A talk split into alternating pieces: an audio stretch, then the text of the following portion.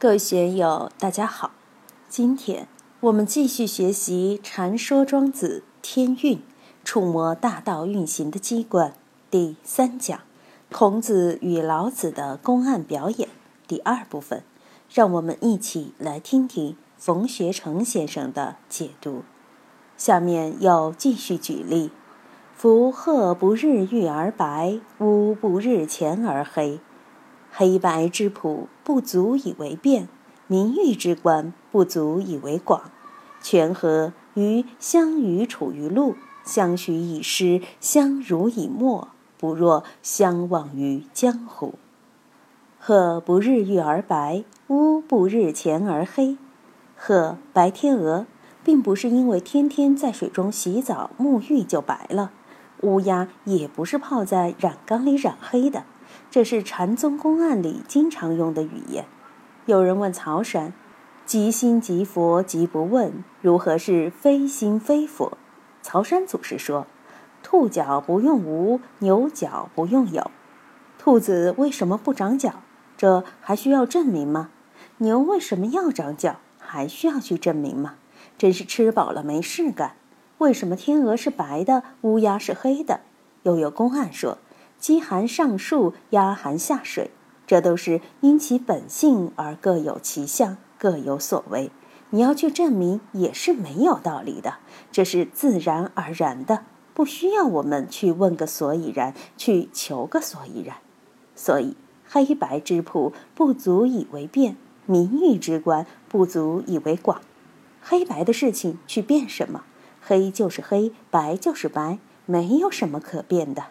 有些事情也不需要我们去变，去瞎折腾，随着时间流逝，自然就会过去。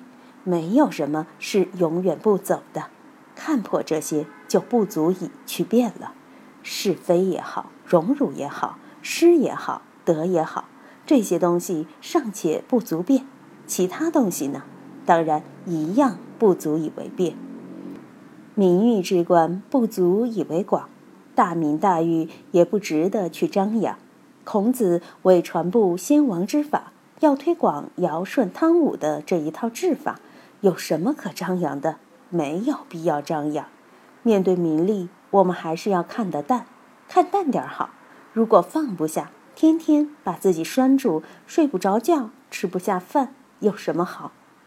权和于相与处于路，相许以诗，相濡以沫。不若相忘于江湖。这一段在大宗师里先就有所演示。我曾细加评说：全枯了，鱼在干塘里，就像非洲大草原旱季到来；河流湖泊干了，河马鳄鱼都要逃命。有腿的还可以跑，但像鱼这类的怎么办？大家在那里你挤我，我挤你，相与处于路。水塘彻底干了，成了一塘烂泥。大家在那里大口哈气，以示关怀，就像恩爱夫妻、患难之交一样，相许以诗，相濡以沫。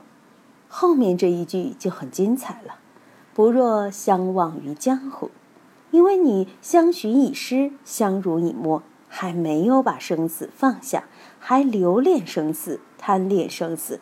大家还想抓根救命稻草挣扎一番，我们在生活之中就经常处于挣扎状态，在紧要危险关头都想要抓根稻草挣扎一下，把老佛爷抓住，把道抓住，把孔子抓住，把真理抓住，否则就活不下去了。不若相忘于江湖，这种语言简直就是禅宗的话。后来禅宗的很多东西。的确就是从这些地方出来的，不若彼此相忘，把一切一切都放下，相忘于江湖。借用佛教的话来说，望江湖叫法空，相忘就是无我我空。已经法空我空了，就没有相许以诗、相濡以沫这些现象，也就不在乎江湖这种我们生存的环境了。我们精神内外的一切都是法，我们丢不下的是我，所以就我法皆有，你就忘不了这个江湖。若我法皆空了，你就看得破，放得下。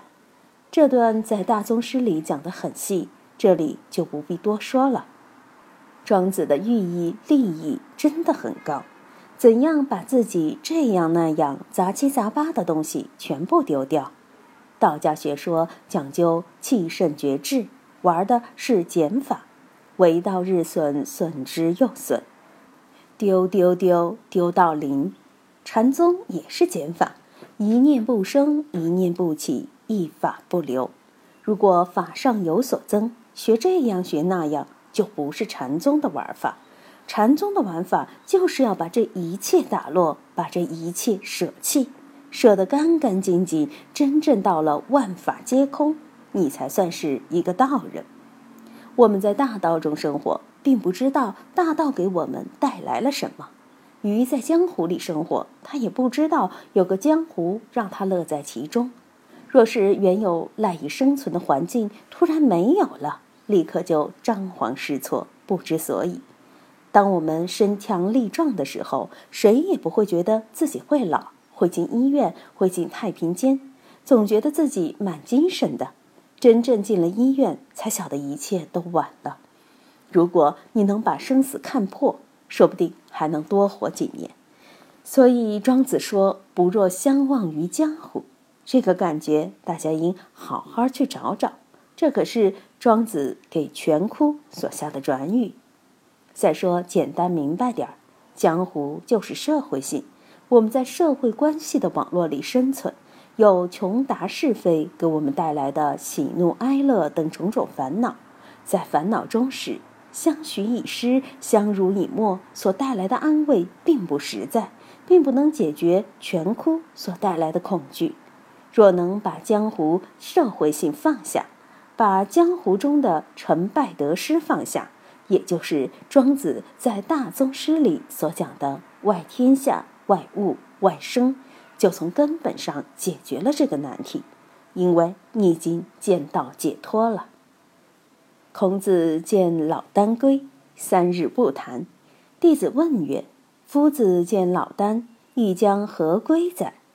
孔子曰：“吾乃今于是乎见龙。”龙合而成体，散而成章，成云气而养乎阴阳。欲口张而不能谐，与又何归老聃哉？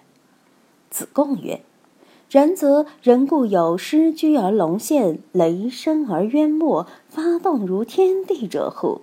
此亦可得而观乎？遂以孔子深见老聃。”孔子见了老子之后，被老子打懵了。回到家，三天不见弟子，也不说话。颜渊、子路、子贡这些弟子就来问：“老师，你见了老聃，对他有什么指教，或者有什么感觉？”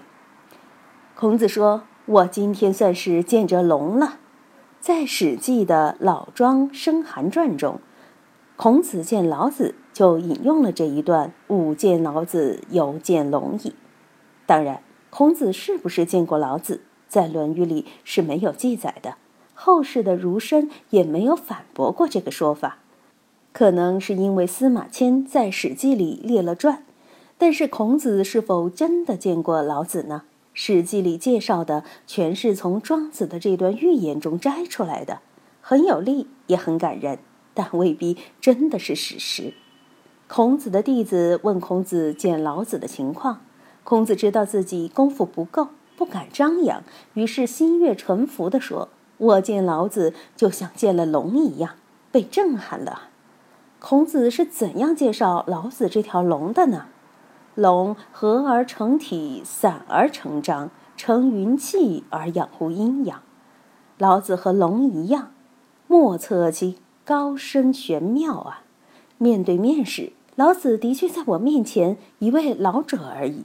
但交谈之中，他的那种神韵、那种境界，深玄幽冥，变化无穷，高深莫测，如同乘云气而养护阴阳一样。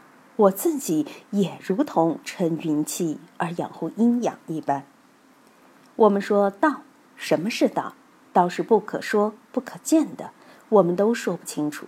合而成体，散而成章，其实就是说道。道就是合而成体、散而成章的。道化万物，因万物而表现出道的存在，同时又是玄之又玄、众妙之门，成云气而养护阴阳。龙是不会像我们这样的欲界众生吃素食或荤食的，它是像神仙一样乘云气而来去，因阴阳而得养。这个境界太了不得了，对后世辟谷的、修内丹的有极大启发。后世内丹家就是这样，远离尘世，以山林之云气，使自身的阴阳二气运行得养，通过自身的阴阳二气养丹，以长生不老。今天就读到这里，欢迎大家在评论中分享所思所得。我是万万，我在成都龙江书院为您读书。